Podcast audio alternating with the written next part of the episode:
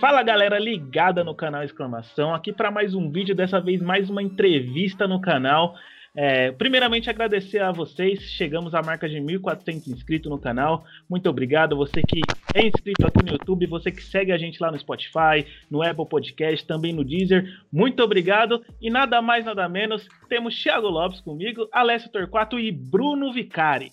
Sim, Bruno Vicari dos canais ESPN, Fox Sports, está aqui com a gente para tocar uma ideia. Fala, Vicari, como você está? Primeiramente, obrigado por conceder essa oportunidade para a gente. Tudo bem, Daniel, Thiago, Alessio. Obrigado aí vocês pelo convite. Faz tempo aí que vocês me convidam. Infelizmente eu não consegui antes, mas que bom aí que hoje deu certo para a gente conversar. E vou fazer o convite aí pro pessoal. O pessoal já está se inscrevendo aí, mas mais inscritos então aí, né, no podcast também, que eu vi o Daniel falando. Espero que vocês curtam aí nossa conversa e que vocês continuem acompanhando aí o canal Exclamação. Vocês escutaram o Vicari, né, gente? Se inscreve aí, dá uma moral pra gente, deixa o like. Sim. E para começar aqui, Vicari, te perguntar o que te levou a ser um jornalista e quais os profissionais da mídia esportista que te, te inspiraram para começar? Bom, o que acho que me inspirou, acho que é a mesma coisa que vocês, assim, né? primeiro uma paixão assim muito grande que eu tinha por futebol, que como muita gente, né? Tem muita gente que vai para o caminho de jogar, não foi meu caso, né? É, mas aí eu sempre, cara, curti muito assim essa coisa também, que acho que é como é o caso de vocês, de ver os debates na TV, ver os programas, né? Quando eu era mais novo, não tinha TV a cabo, né? Era mais a TV aberta mesmo, então não, não tinha tanto programa quanto tem hoje, era mais ali ou no domingo à noite ou durante dia era Globo Esporte, mas mesmo assim, durante o dia eu estava no colégio, na escola, então nem conseguia assistir muito. Então era mais domingo à noite, assim, que eu acompanhava, né, também por influência do meu pai, que sempre viu, leu e acompanhou muito, né. Isso eu tô falando de TV, né, mas o rádio eu ouvia muito rádio, né, na minha época também, né. Não tinha pay-per-view, então os jogos eram muito no rádio. Então, assim, as pessoas que me inspiraram, depois eu tive muita felicidade de trabalhar com todas elas. Então, quando eu tô falando do rádio, eu, poxa, eu ouvia desde pequeno Milton Neves, Vanderlei Nogueira, Cláudio Karsug, né? Isso, esses caras da Jovem Pan, depois eu fui trabalhar lá, né? O Flávio Prado, o Quartarolo, acho que o Vanderlei eu já falei aqui, né? Nilson. Então, foram caras com quem depois eu trabalhei. E na TV, tinha o Cartão Verde, eu acompanhava o Trajano, Juca Kfouri, Flávio Prado também, o próprio Mesa Redonda, tinha o Avalone, que falava exclamação. Né? Então, essas são as minhas referências. Ó, de todos esses que eu citei, o único com quem eu não trabalhei foi o Avalone. Mas todas as outras minhas referências eu já tive a felicidade e a oportunidade de trabalhar. É, só um, só um spin-off para você aqui de bastidor. Meu canal exclamação se chama exclamação justamente por conta do Avalone, que falava exclamação, meu Deus, é, é, Exatamente a exclamação era uma coisa dele, né? Eu tenho certeza, eu imaginei que fosse por causa disso, né? Apesar de vocês serem mais jovens, assim que eu, né? Eu não sei quantos anos vocês têm. Quantos anos vocês têm aí? 20. 20. Todos. Todos 20? Vocês é. viram, é. então, a Valone, assim ou não? É, ele em já estava um pouco mais de idade, assim, mas não, a gente chegou a ver sim. nessa reta final de rede TV, talvez, né? Sim. É, mas não o que era o mesa redonda ali na época dele, né? Que isso aí, pô, eu era pequeno, né? Isso foi anos 90 lá, né? Então, mas enfim, são esses caras aí, né, que, que me inspiraram. E aí, como eu falei, eu tive a felicidade de trabalhar com todos eles depois, com alguns até hoje. E como foi o início da sua trajetória na área esportiva, assim, já entrando na Jovem Pan? É, eu tenho para mim, já comentei com, com o Alessio e o Daniel também, que para quem está ingressando na área, acredito que entrar na rádio de início, a projeção profissional, acho que é, é, melhor. A gente produz também o podcast, a gente se sente mais leve, assim, não se preocupando com a imagem, né? É. Como, como, é a importância para você da rádio? É, não só a projeção, mas uma, uma liberdade de aprendizado muito grande que você tem no rádio, né? Porque você tem que ter um improviso muito grande, você tem que ter um raciocínio muito rápido, porque você está numa transmissão de jogo, né? Ou, ou, ou, apresentando um programa, e é tudo ao vivo, as coisas é. mudam, não é roteirizado como é, na maioria das vezes, na televisão, né? É, talvez hoje o YouTube te dê um pouco dessa liberdade como era o rádio antes, mas assim, nada é como o rádio, pelo fato do rádio, para um comunicador, você para segurar a tua audiência, ou para você né, segurar a pessoa te ouvindo, você precisa ser muito expressivo no que você está falando. Então você precisa ser muito claro, ao mesmo tempo você precisa né, ter uma ter assim uma linguagem muito clara e, e, que aproxime o cara. Então, às vezes, por exemplo, numa televisão, tem várias coisas que atraem o telespectador a assistir aquele programa. Pode ser desde o visual, o que as pessoas estão falando, claro, o conteúdo, que é o principal, mas você tem outros elementos, né? O estúdio, a iluminação, o vestuário, o GC que está ali embaixo, a qualidade da imagem, qualidade do som. No rádio, não, é só a voz do, do cara que está falando. Então aquilo te dá um aprendizado muito grande, deu para mim, né, um aprendizado muito grande vendo esses caras aí todos. E esse meu início foi, foi muito, acho que para mim foi muito importante por causa disso, assim, foi uma escola muito grande. E, e conta pra gente um pouquinho da final de 2007 da Champions do Milan, que eu ouvi a história que você contou lá no Danilo Gentili. Aquela história é realmente verídica? Você é, teve uma oportunidade ali, agarrou, é. vou aproveitar aqui e mandou bem, né? Não, então, tem muito disso de você aproveitar a oportunidade, né? De você estar num lugar e. Porque, assim, é, hoje a gente vê que até mais é mais comum uma pessoa entrar numa rádio, até na TV, e em pouco tempo ela já está no ar, né? Naquela época era muito difícil, até porque os caras que estavam lá apresentando o programa ou na reportagem, nos comentários, eram caras muito experientes. Então era difícil alguém chegar e ter um espaço, por menor que fosse, né? Então, assim, isso que eu estou contando Estou contando assim, aconteceu comigo, mas não só comigo, né? Aconteceu com esses alguns que vocês citaram, por exemplo, o Everaldo Marques, né? Que hoje, poxa, o cara é narrador da Globo, né? Ele também, tipo, suou muito para conseguir falar. O próprio Felipe Mota, que está hoje comigo ali na, na ESPN, eu não sei se vocês conhecem o Ulisses, que faz o Correspondentes Premier lá com o pessoal, também é outro tipo. A gente começou, nós começamos todos juntos, né? A gente todos da mesma né? A gente conseguiu nosso espaço junto ali na rádio. E aí eu entrei na rádio em 2003 e trabalhava na produção do programa, né? E aí em 2007 aconteceu isso que que eu contei lá, né? Eu estava na Itália, estava é, lá viajando e aí aconteceu a final da Liga dos Campeões. E aí meu chefe me ligou e falou assim: "Pô, entra daí para falar da festa né, do Milan, se o Milan for, for campeão, né?" E aí na hora ele ele me ligou, só que eu não estava exatamente em Milão, eu estava perto, né, de Milão. Mas assim, tava tendo uma festa um pouco tímida. Só que a gente estava lá com a imagem que não tinha aqui do Brasil, a imagem do que estava acontecendo na praça. E não é como hoje, né, gente? Estou falando de 2007, não é como hoje que tem o Twitter, o próprio Instagram, que as pessoas estão fazendo live, que na hora você está vendo ali. Não. A gente tinha uma imagem, eu estava vendo o que estava acontecendo na Itália, mas o Brasil não estava vendo o que estava acontecendo lá. Então, assim, tudo bem, por mais que eu não estivesse na praça, exatamente no lugar ali, eu estava num lugar mais ou menos próximo e vendo o que estava acontecendo. Então estava meio que transmitindo o que estava acontecendo em Milão. Só que aí eu chamei uns dois moleques que estavam lá que eu conhecia assim para fazer um, né, para dar um, valor no negócio. Uma valorizada no negócio. Deu uma né? valorizada, né? Porque foi o que eu contei lá, né? Eu falei assim, eu passei e vi um moleque lá, tipo, de tarde, assim, né, fazendo uma pizza lá. Falei, pô, vou vir ver o jogo aqui. O cara, não, vem, a gente vai ver o jogo. Aí fui. Só que, tipo, acabou o jogo, acabou, não teve mais nada. A cidade era pequenininha, foi cada um pro seu sua casa dormir, né? E aí o moleque ficou comigo lá e cantando e tal. E isso, assim, aqui, pro, aqui né, para quem tava ouvindo, aquilo que eu tava contando para vocês, foi muito legal, segurou muito as pessoas, sabe? Artisticamente, imagina que, assim, além da informação que eu tava passando do que estava acontecendo na Itália, para quem tava ouvindo, tava realmente se sentindo lá e ouvindo e tava, tava né, imaginando, vendo qual era a festa do, do, da torcida do Milan ali na época. Então, assim, foi uma oportunidade que eu peguei. É... Eu, tipo, não que eu tenha mentido, mas eu menti, assim, um pouquinho, né? E no final do... eu não menti, vai, não menti na minha informação, entendeu? A informação foi passada de maneira correta só o lugar ali que talvez eu não estivesse assim exatamente onde as pessoas imaginavam que eu estava, entendeu? É a oportunidade para sua... a circunstância, né, Vicário? É, é, mais ou menos isso. Hoje, então, hoje isso, isso mudou muito, né? Porque hoje, dificilmente, por exemplo, eu estou citando um episódio que aconteceu na Jovem Pan. Hoje mesmo, a Jovem Pan ela transmite a programação dela via YouTube.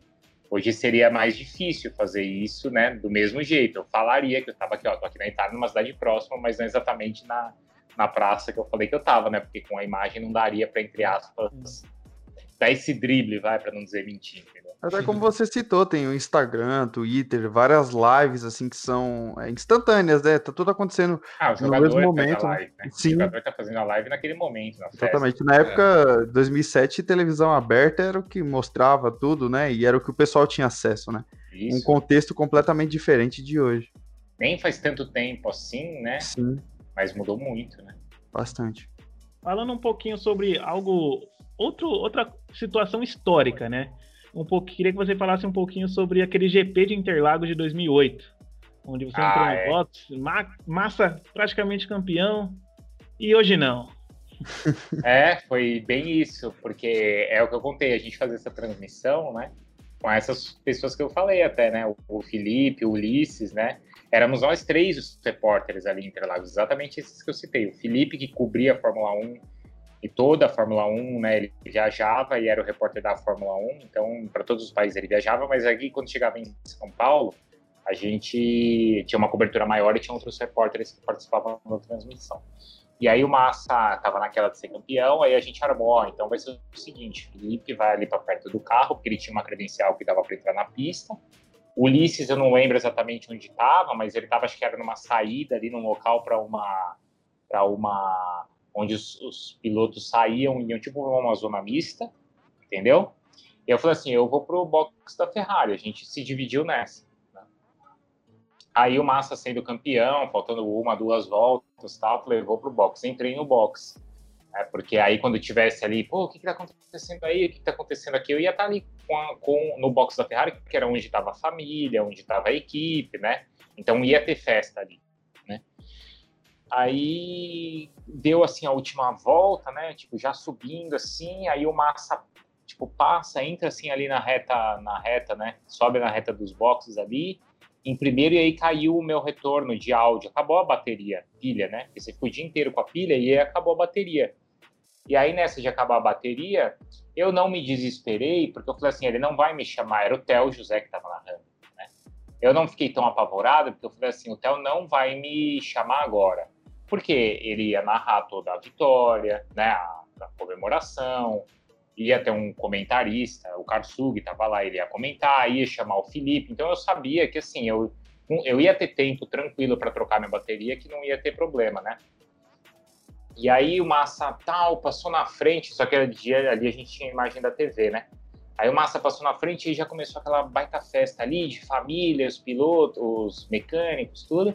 E aí caiu e eu sem entender. Aí de repente as pessoas param de comemorar. Aí eu tipo fiquei assim, mas meu, o que que tá acontecendo, né? Aí que eu me apressei para trocar o meu o meu a bateria para entender por que que o Massa mesmo passando em não lembro em primeiro, né? Acho que ele passou no dia.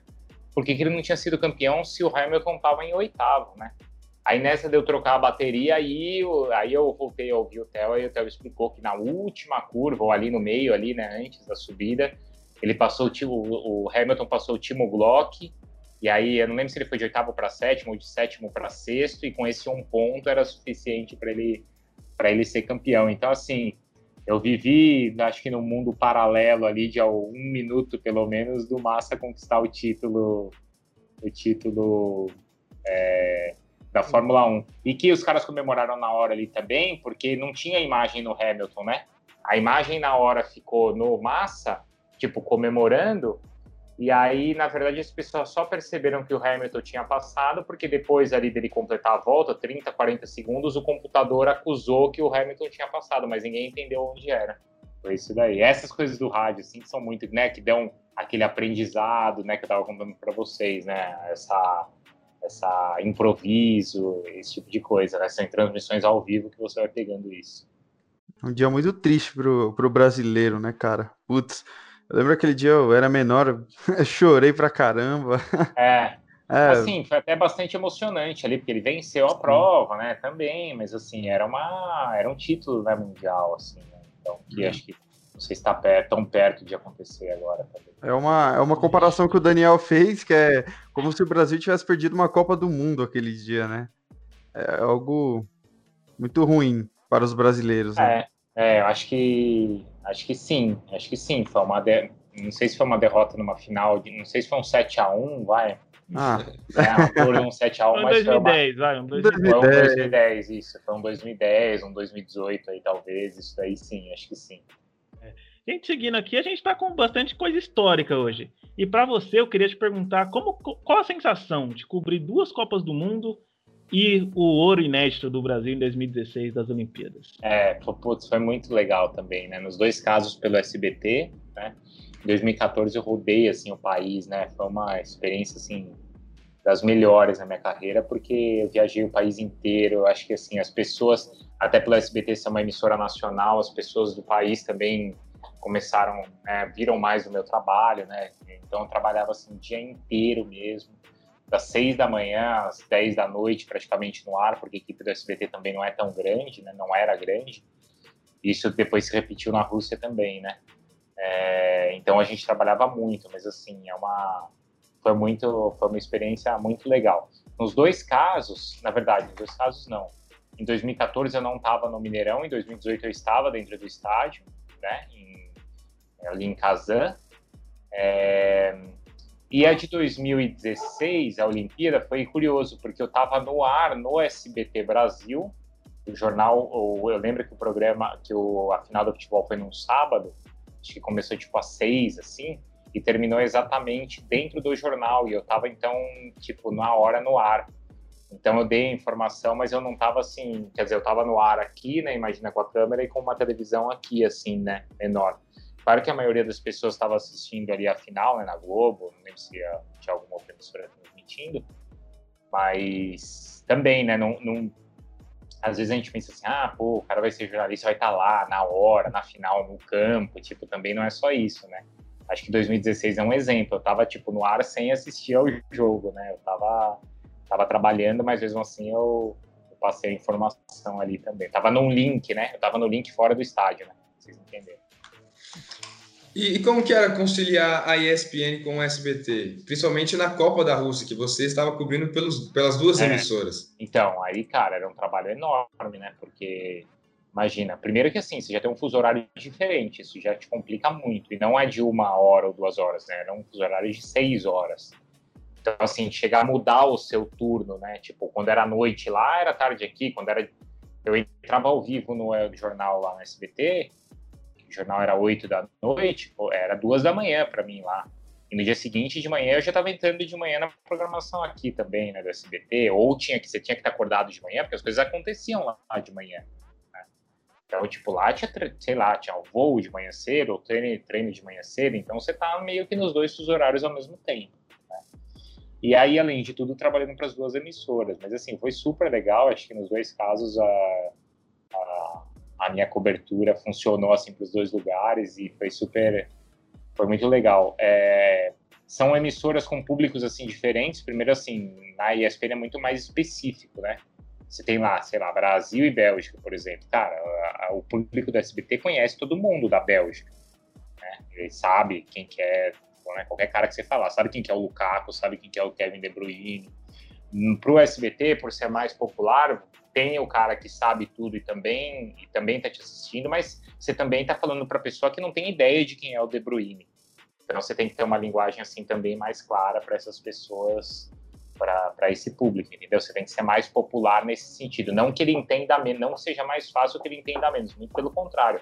Você tem que dar informação com a mesma qualidade, mas uma forma até mais clara para o cara entender.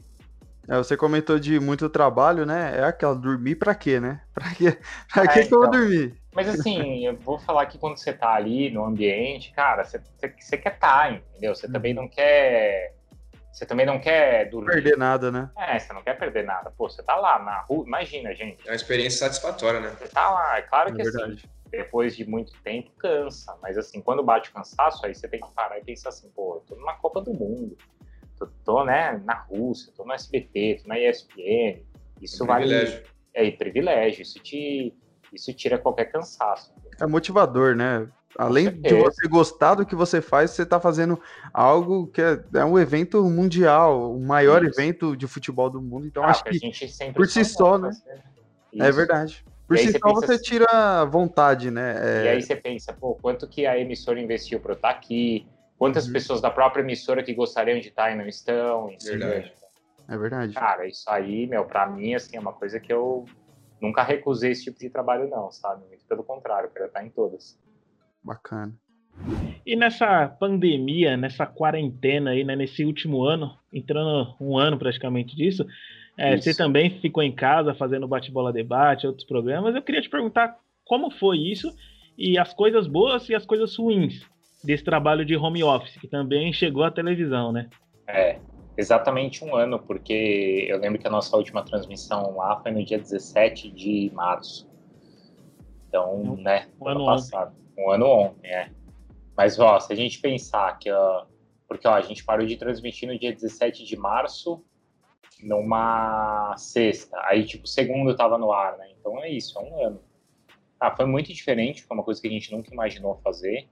A gente não tinha essa mesma essa conversa que a gente está tendo. Tudo bem, vai. Quando eu entrei lá da Rússia, eu usei Skype também, né? Mas tudo bem, você está num outro lugar, você está num outro país, né? Não de casa. De casa a gente nunca imaginou fazer e todas as pessoas assim. Então, a gente também, claro, aquela história, né, que todo mundo já falou, a gente também teve que se adaptar à situação e tal. É, funcionou, né? É, é, mas ao mesmo tempo, agora que a gente voltou para o estúdio, a gente vê como é bom realmente estar no estúdio, sabe?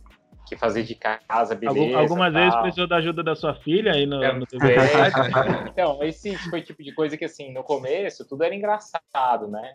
Tudo era festa, né? Mas depois de um tempo, puta, cara, sinal trava, a bateria tá acabando, puta, vira um saco, né? Sim. É... Mas aí quando a gente volta pro estúdio, a gente vê como realmente, como realmente tipo, fazer no estúdio, estar no ambiente é muito melhor, né? Acho que para quem tá vendo também. Mas claro que a gente ainda tá assim, não é que a gente voltou 100%, tem muita gente trabalhando de casa, a maioria, né, do canal ainda continua de casa, mesmo de nossa equipe técnica, equipe de produção, então ainda está sendo, tá sendo assim, a gente ainda não voltou 100% e acho que vai demorar para voltar também, né? A gente tem tomado muito cuidado mesmo, a gente fica o menos tempo possível dentro do prédio ali da ESPN. Então, acho que vai ser legal quando daqui a alguns meses a gente espera voltar tudo ao normal.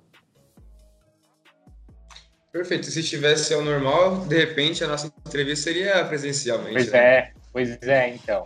Então, Seria uma honra revisitar lá a ESPN. É, então.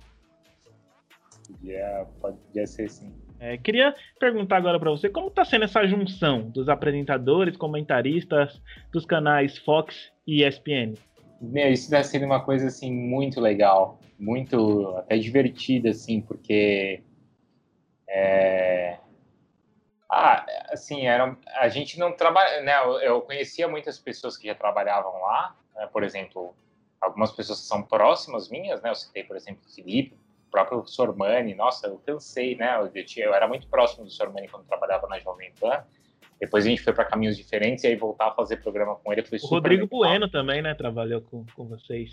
Não, a Jovem Pan não. O Rodrigo Bueno trabalhava na ESPN. Sim, né? é. Isso, então né? ele, o Edu Elias, né? Alguns caras, o Vinícius Nicoletti, alguns caras voltaram para ESPN. Sim. Então, assim, está sendo muito, muito legal, assim, reencontrar muitas pessoas e conhecer outras pessoas, né? Então, eu vou dar um exemplo. Eu tava, quando teve a final da Libertadores, eu fui fazer o pós-jogo, o Sport Center, depois, ou era futebol na veia, acho que Sport Center, logo depois do jogo do Palmeiras, né? Aí, pô, eu tô vendo o jogo ali na Fox, né? É, e tá lá o Prietozinho, eles estão transmitindo, aí o Prieto fala assim, pô, daqui a pouco vai começar o Sport Center com o Bruno Vicário, o Bruno tá chegando. Eu, pô, achei um negócio tão diferente, uhum. assim, sabe? Tão legal, pô, o Prieto que é um cara que eu também sempre assisti, sabe? E de repente tá lá me chamando, achei um, tipo, um mó barato, assim, aí depois de interagir com ele também no programa que eu tava apresentando, então, foi uma coisa muito legal, assim, para mim. E, e, assim, ver que as pessoas que agora estão chegando também estão super empolgadas em fazer um canal maior, assim. Então, tá uma energia muito boa aí de todo mundo.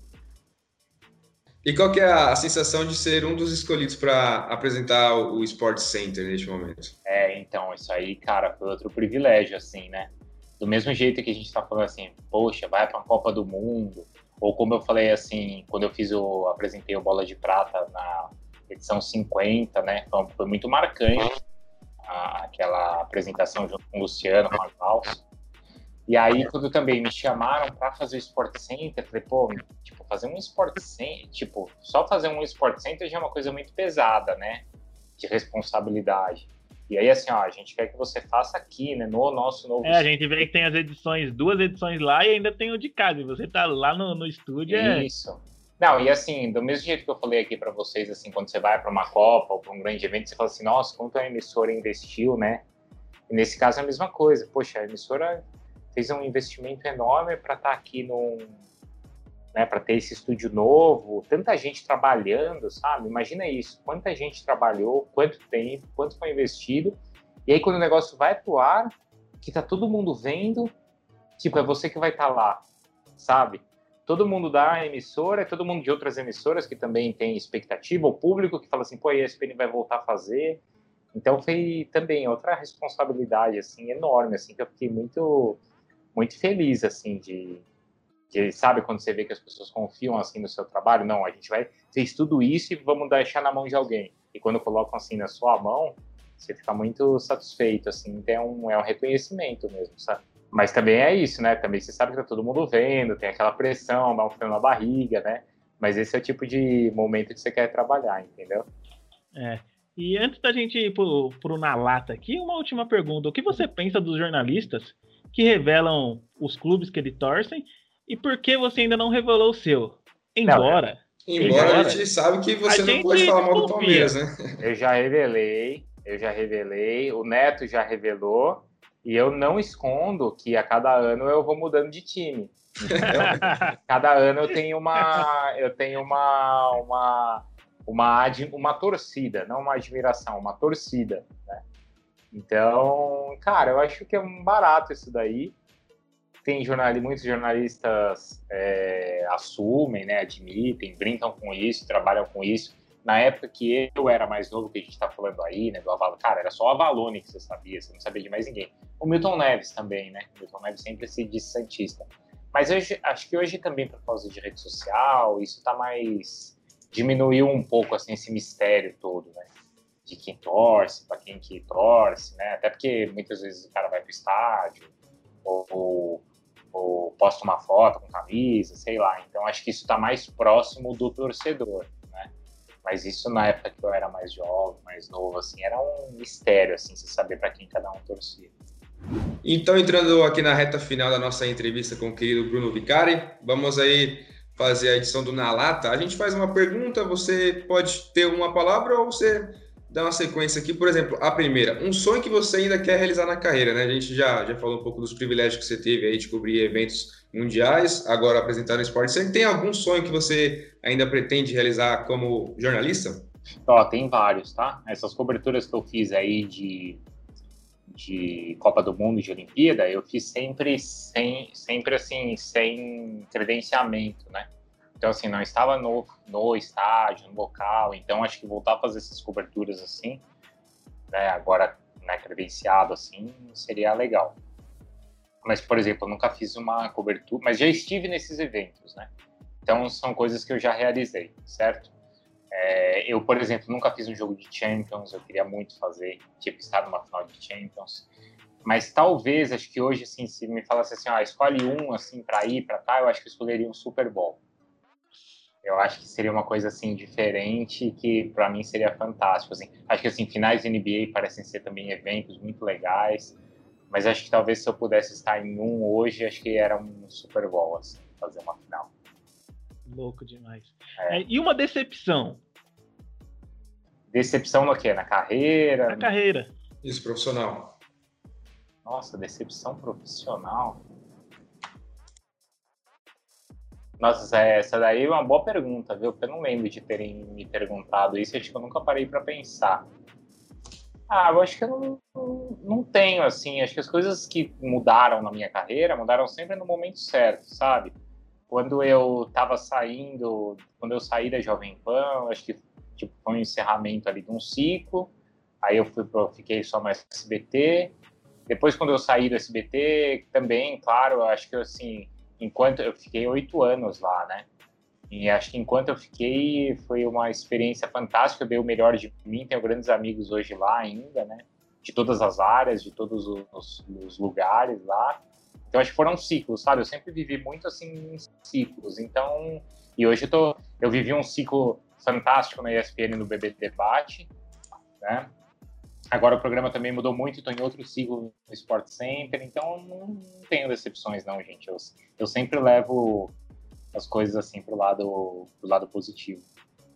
É, você falou de vários momentos aí, Sport Center, Jovem Pan, mas qual foi o melhor momento da carreira para você? É esse que você está vivendo ou algum que já passou? É muito que a gente compara com o auge de jogador, né? É. é o, seu auge, no caso, seu melhor momento para você é o atual ou já passou ou está por vir ainda?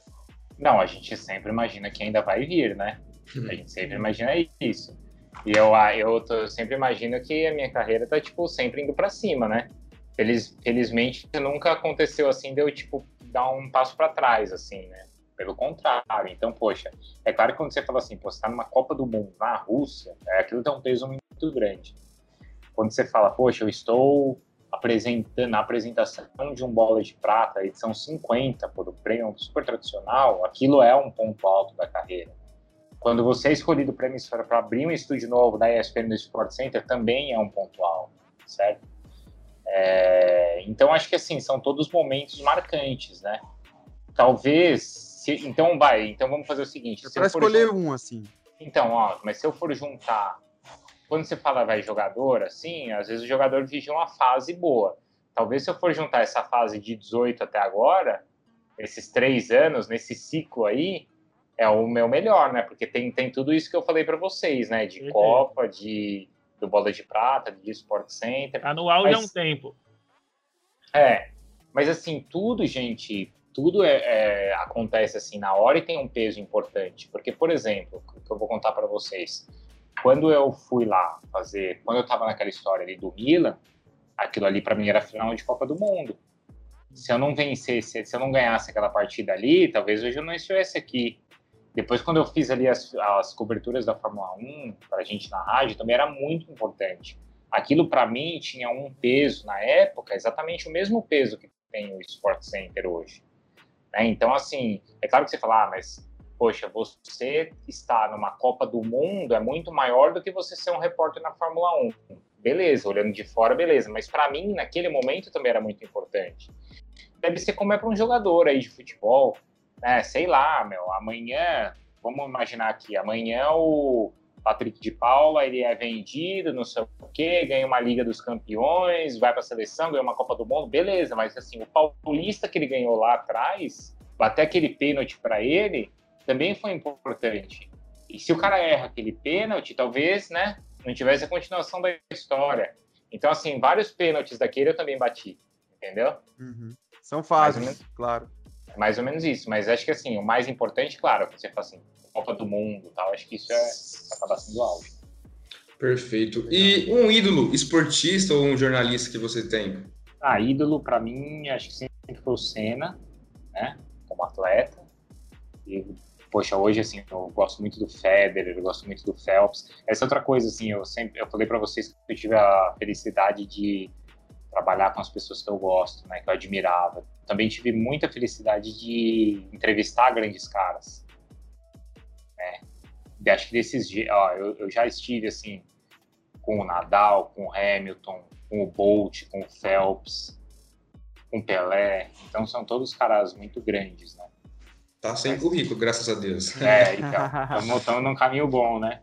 Sim. Mas mas eu acho que assim, ídolo, é que, é que vocês estão me falando que era papum, eu tô enrolando pra caramba né, nas respostas. Não, tá, Mas tá, ídolo tá seria, o, seria o Senna, e hoje, se fosse um assim, acho que é o Federer. É, e a gente, a gente tá vendo, TH, ele torce para o melhor. O Nadal é o segundo, é. assim como, como o Messi. É. Agora eu perguntar, não, o melhor lá, jogo que você lá, cobriu em loco.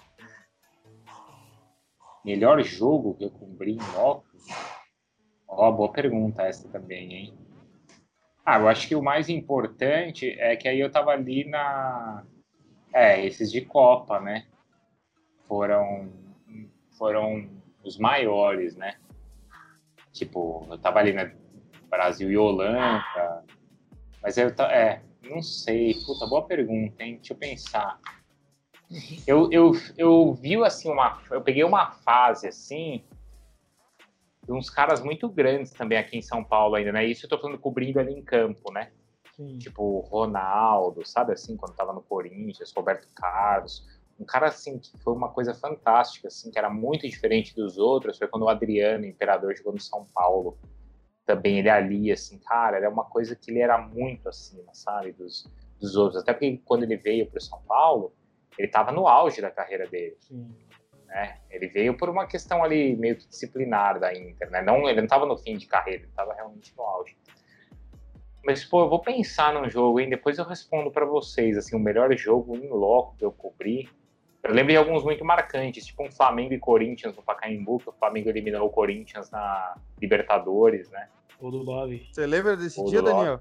Eu brinco com eu brinco com o Chicão até hoje, que eu tava ali no atrás do gol ali, exatamente onde o Chicão bateu uma falta e o Bruno, cara, pegou assim, ó. Goleiro Bruno, né? Pegou, cara, a bola, tipo, tava certa que entrar. E o Bruno foi lá e pegou. Então, esse foi um jogo muito marcante, assim, porque o Pacaembu tava lotado, o Corinthians ainda não tinha vencido a Libertadores, né? Não passava das oitavas. É, tinha esse peso, tinha esse peso Daniel todo. gosta desse dia. E para você, o jogador assim que você mais se tornou próximo na sua trajetória, assim, na sua carreira, que você hoje tem uma, uma certa amizade. Eu não digo nem uma grande amizade, porque não sei se você tem com algum, mas que você é mais amigo, assim, mais parceiro. Eu acho que jogador em atividade eu não tenho muitos, não, assim. Acho que tem muitos caras que gostam do meu trabalho, assim, sabe? Sempre vendo, assim, às vezes a gente troca mensagem, tá no mesmo ambiente, os caras os caras respeitam, assim, tipo, desses caras de seleção brasileira, tipo, sei lá, William, do Chelsea. Então, os caras, assim, tipo, o Bruno Guimarães, sempre às vezes manda uma mensagem, assim, né, um negócio no Instagram, o William também, o Dudu, é... quem mais? Mas, assim, não são caras, o Moisés, não são caras que eu sou amigo, entendeu? Não tenho uma amizade com eles. Mas muitos caras, Rodrigo Caio, meu, é um cara meu super gente boa, mas amizade eu não tenho, tá? Se é... indicar eles para vir aqui com a gente, show. Mas, assim, uma coisa muito legal que a gente tem também, que é um privilégio, é que muitos caras que eu acompanhei de perto, que eram ídolos, eu depois passei a trabalhar e hoje são meus amigos. Eu tenho uns caras, puta, meu Fábio Luciano, meu cara é muito gente fina, cara. Sim. O Amoroso, é, cara, o cara é nota 10. Outro dia o Silas mandou uma mensagem para mim, pô, Bruno, que saudade, faz tempo que a gente não se fala. Porra, o Silas, meu, imagina. E o Zé Elias também, né, que é muito Zé Elias. O Zé, meu, o Zé Elias, eu nem cito o Zé Elias, porque o Zé Elias a gente nem vê mais como jogador, sabe? O cara é tão nosso ali, tão, tanto da zoeira ali, da brincadeira, que a gente até esquece que o cara é, é é jogador de tão próximo que Quando é. a gente foi na ESPN, ele recebeu a gente bem pra caramba. Aí. Então, o César é Sampaio, imagina, meu, César Sampaio. Djalminha, né? O Djalminha, o César Sampaio, o Zinho, esses caras, meu, eu via quando eu era pequeno, de repente o cara tá. Tipo, você encontra, encontra o César Sampaio, você porra, você não me chama mais, não sei o quê, tipo, como se fosse um amigo meu, sabe? Que eu, que eu encontrasse, às vezes eu tô com a minha esposa, assim, né? Ela fala, cara, não consigo, eu ainda não, não tô acostumada com isso. Tipo, César Sampaio, que era um cara que eu torcia, que eu via na Copa do Mundo, que deu título pro Palmeiras, tipo, tá, tá conversando com a gente, sabe? Ainda é muito engraçado essas coisas, assim. O próprio Zinho também. Então. Mas sempre um grande privilégio, né? Imagino. Eu me imagino nessa situação. Como é, seria para mim? Imagina hoje, fala um cara aí que você gosta hoje. Ah, sei lá. Que time o... você torce, Celeste? Eu sou São Paulino. Então ah. é como se fosse o meu ídolo máximo, maior, o Rogério Senni. Daniel Alves, vai, Alessio. Não, assim, eu, eu, falo do Rogério porque é, é, inevitável isso, né? Mas do elenco atual, assim, se eu visse vai, o próprio Miranda, o Hernanes. Pronto. Hernanes, então, o Hernanes. Imagina daqui uns anos, meu, se tipo, o Hernanes tá te ligando. É, seria uma. É? eu não sei. A primeira vez eu não sei o que, que aconteceria, né? Manteria a postura tipo, profissional, mas o cara exemplo, é muito feliz. Então, por exemplo, um cara que eu vi esse final de semana lá que eu não conhecia, assim, tipo, a gente entrevistado, tipo, tava Lugano lá na ESPN. Pô, um cara que, meu, até outro dia você tá torcendo, tá xingando. Tá, no, outro dia tava o Simon, como, como tem com o árbitro também, isso que é engraçado, né? tava lá o Simon, o Salvo, eu falava, meu, gente, xinguei muito, hein? Você brinca assim com os caras, sabe? E é. de, né, de, porque é muito, isso é uma parte legal assim da, da profissão e os caras são são nota 10, assim, todos esses. Ah, muito Boa. legal. Você falando do, do que você é, tem, de certa forma, mais amizade, uma, uma intimidade né, com os ex-jogadores, mas o, o jogador ou ex-jogador, hoje colega de profissão, mais resenha, assim, que você já teve? E que tem ainda, né? Acho que Eduardo de Menezes, meu. Eduardo de Menezes, porque quando a gente está falando dessa história de, de, do começo de carreira, né? O Edu me acompanhou muito em tudo, né? A gente cresceu muito junto, assim, sabe? A gente roeu muito osso junto, a gente continua roendo osso junto, mas a gente já foi pra balada junto, a gente tá no ar junto, sabe? Então, e ele é muito engraçado, muito, muito. Então, Quem fazia mais sucesso na noitada, Bruno Vicário ou do Menezes? Isso aí tá na história já. Isso aí já ficou na história, quem viu, viu. Entendeu? Mas, mas ele é uma figura, meu, do bem, assim, um cara mó bacana. E, a, e assim, a gente a gente, eu tô contando algumas coisas aqui de 20, quase 20 anos, né? E ele também tá junto nessa. Apesar da gente, das pessoas acho que não olharem pra gente na TV como os caras mais experientes da TV, porque não somos, mas você vê que já tem uma história aí de quase 20 anos, né? Perfeito. Cara, agora sem ficar em cima do muro, hein? Quem é o ah, melhor jogador pós-Pelé? O brasileiro, ah. cara. Brasileiro? É, brasileiro. Bom, Aí é entre Ronaldo e Romário, né? Eu, acho, eu ainda acho que é o Ronaldo, cara. Ainda acho que é o Ronaldo. Você vai colocar aí o Ronaldo, o Romário, claro, o Neymar é um cara que, apesar de não ter aí a Copa do Mundo, ele é um cara que está entre os melhores, né, pela qualidade técnica dele. Aí você tem os outros que ganharam, ganharam Copa e ganharam e foram melhores do mundo, né, tipo o Kaká e o Rivaldo, né. Aí você tem, e Ronaldinho também, claro. E uma geração talvez um pouco anterior, né? Tipo o Zico, né? Mas, cara, acho que é o Ronaldo. Vou falar Ronaldo aqui. E o maior time do Brasil? Ah, isso aí eu falei outro dia lá, o pessoal do Desimpedidos veio me procurar isso aí, não sei se vocês viram isso aí. Mas lá no Desimpedidos me colocaram numa, numa discussão com o Bruno Formiga, né? Para falar qual era o maior time do Brasil. E aí o Formiga estava lá defendendo o São Paulo. O São Paulo era o maior time do Brasil. E eu, com unhas e dentes, defendi o Santos. Porque entendia que quando você olha assim para o futebol brasileiro e alguém que represente o que é o futebol brasileiro, a gente enxerga isso no Santos, né? Claro que a pergunta não é quem é mais, quem tem mais torcida, né? Aí a resposta seria outra. Mas se você pensasse em um representante por tudo que já conquistou, pelos jogadores que formou, por tudo que está envolvido no Santos, aí eu, eu normalmente nesse tipo de questão eu defendo a, esse DNA santista, entendeu? E o, seu ídolo no esporte, você disse que é o Senna, mas digamos que para o esporte, quem você acha que é maior, o Senna ou o Pelé? Boa pergunta, hein? mas acho que é o Pelé, né?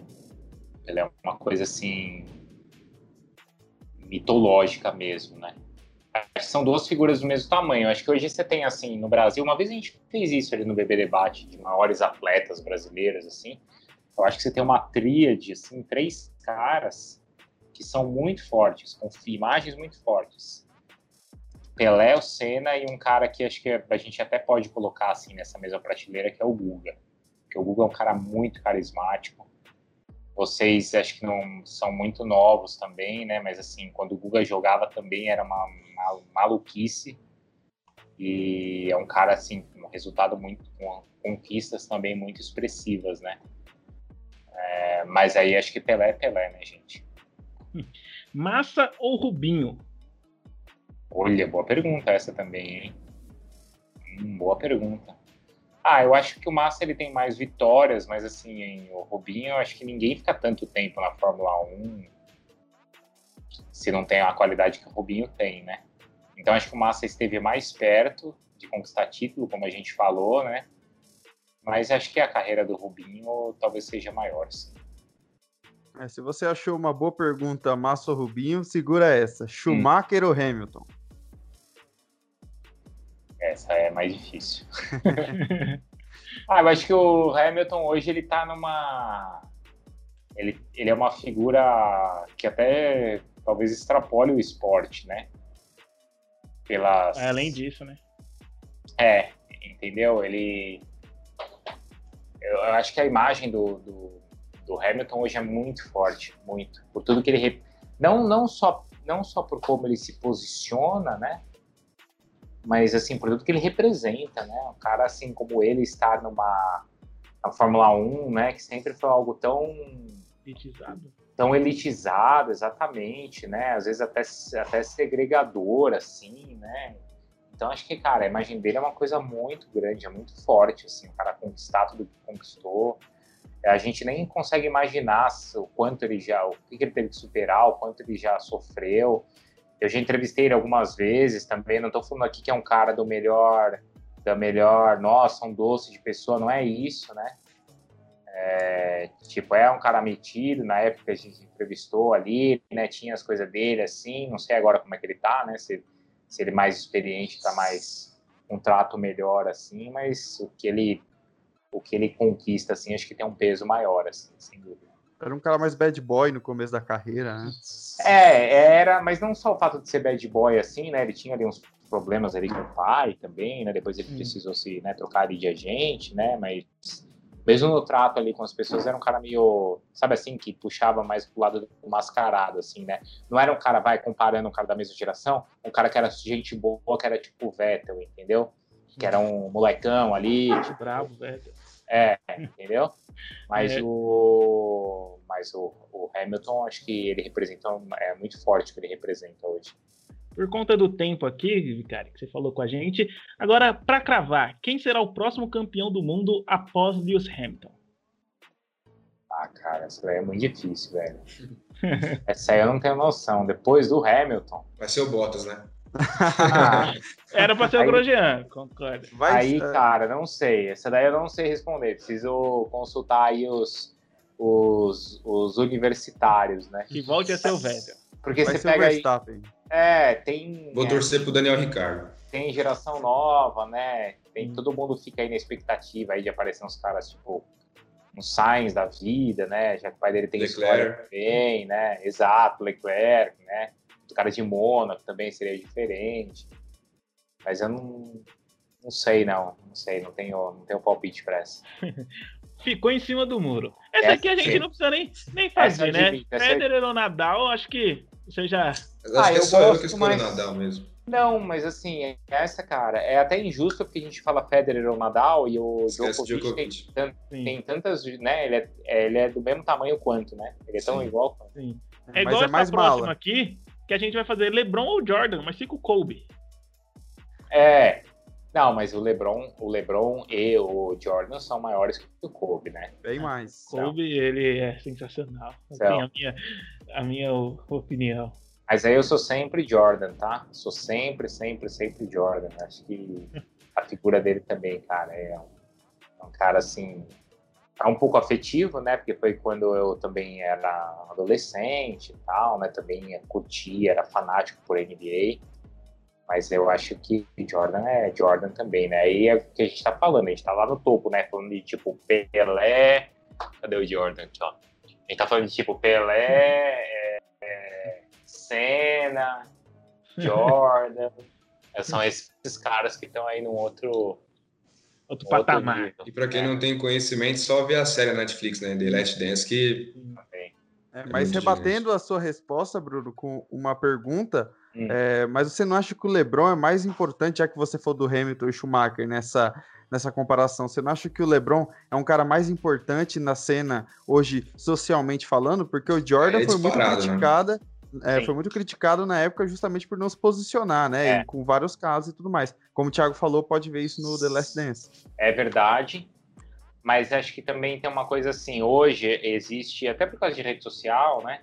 Existe uma cobrança maior que em, em décadas anteriores não existia era muito difícil você. Era muito difícil, não, né? Claro que sempre existiram aqueles que, que saíram assim do esporte, né? Pô, se você voltar, tipo, Jesse Owens, o próprio Mohamed Ali, tá aqui, ó. O próprio Mohamed Ali, né?